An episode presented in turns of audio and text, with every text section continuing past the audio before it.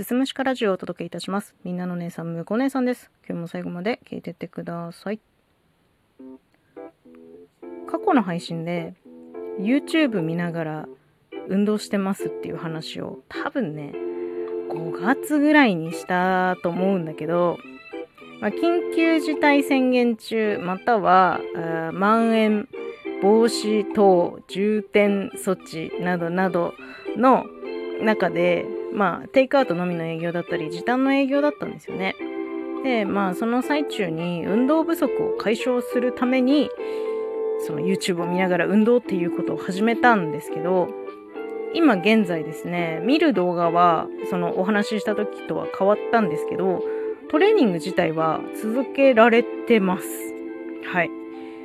中山きんに君の世界一簡単な筋トレ有酸素運動っていう10分ぐらいの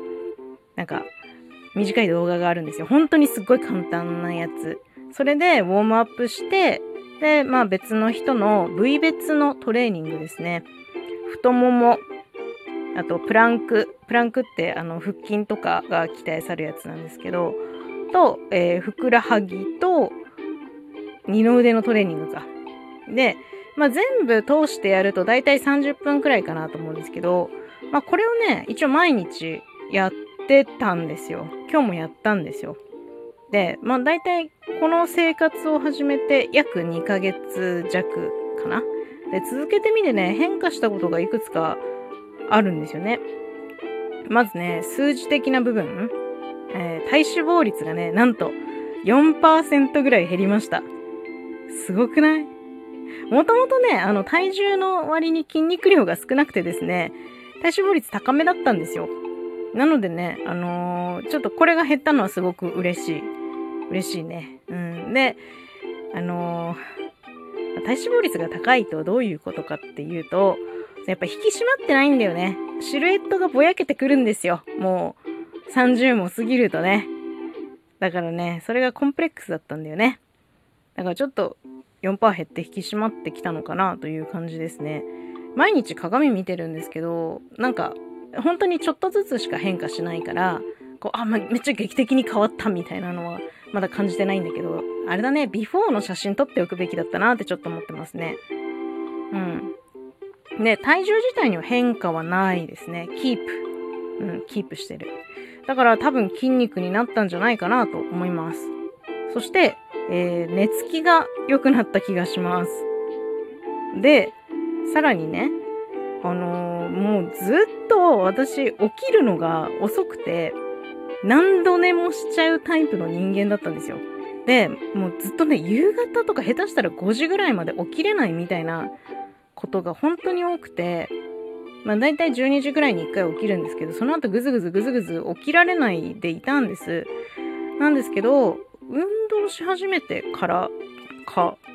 寝つきが良くなってからかなのかわかんないんですけど、ここ1ヶ月ぐらいですね、あのー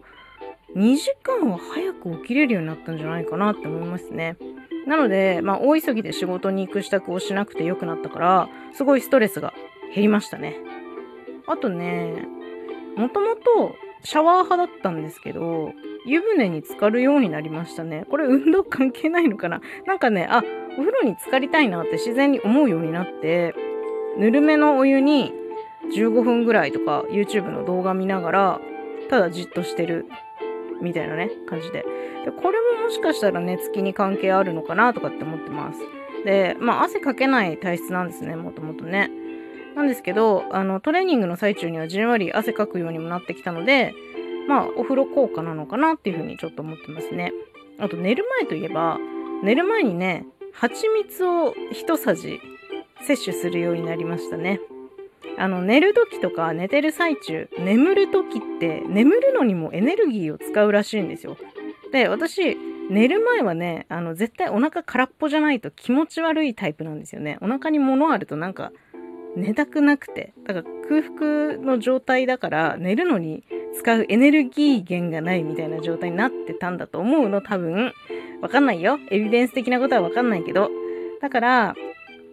蜂蜜でこうブドウ糖を取ってそれをエネルギー源にして眠るようにしている。多分効いてると思います寝つき良くなりましたね。ちなみにね、あのー、空腹時の筋トレの時にも蜂蜜がちょっとおすすめで、運動中のエネルギー源ないと、こう、筋肉から消費されちゃうらしいんですよね。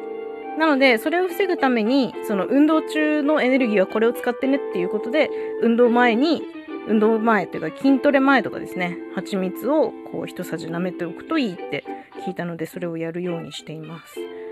トレーニングね、あのもうずっと10年ぐらい筋トレ、まあ簡単なのですけど、腹筋とか背筋とかなんやなんやは仕事行く前に必ずするようにしていて、それをする時っていうのはお腹空いてる状態なんですよね。まあ寝て起きてからなので、その後にこうタンパク質たっぷりの食事をとるみたいな生活をしていて、なので、まあその時には蜂蜜を舐めている。うん。そうですね。もうここ2ヶ月ぐらいでもう1年ぐらいその起きれないことだったり、寝つきが悪いことだったり、まあなんかもうその時間に追われていたりみたいな、そういう生活習慣とか、あとまあ体のこともそうですけど、大きく変わったなというふうに思いますね。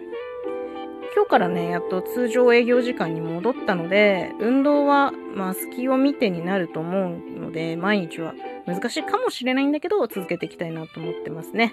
あの、30代に入るとね、今まで通りのことをしても衰える一方なのでね、抗っていこう。エイジング、アンチエイジングだ。ということで、今日は、まあ、ここ2ヶ月ぐらいの生活の変化についてお話しさせていただきました。最後まで聞いていただいてありがとうございます。また次回もよろしくお願いします。